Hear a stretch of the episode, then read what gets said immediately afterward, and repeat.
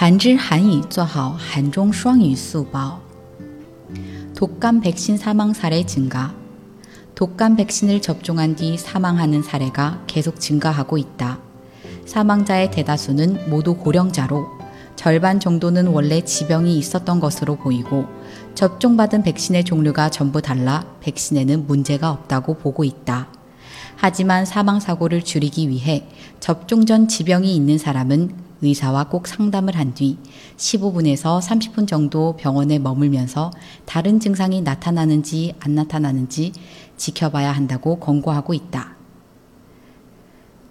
流感疫苗死亡案例增加。 接种流感疫苗后，死亡的事例持续增加。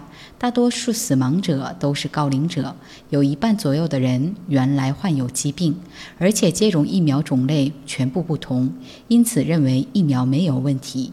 但是为了减少死亡事故，接种前有疾病的人一定要和医生进行咨询后，在医院停留十五分钟至三十分钟，观察是否有其他症状。韩语资讯尽在韩知。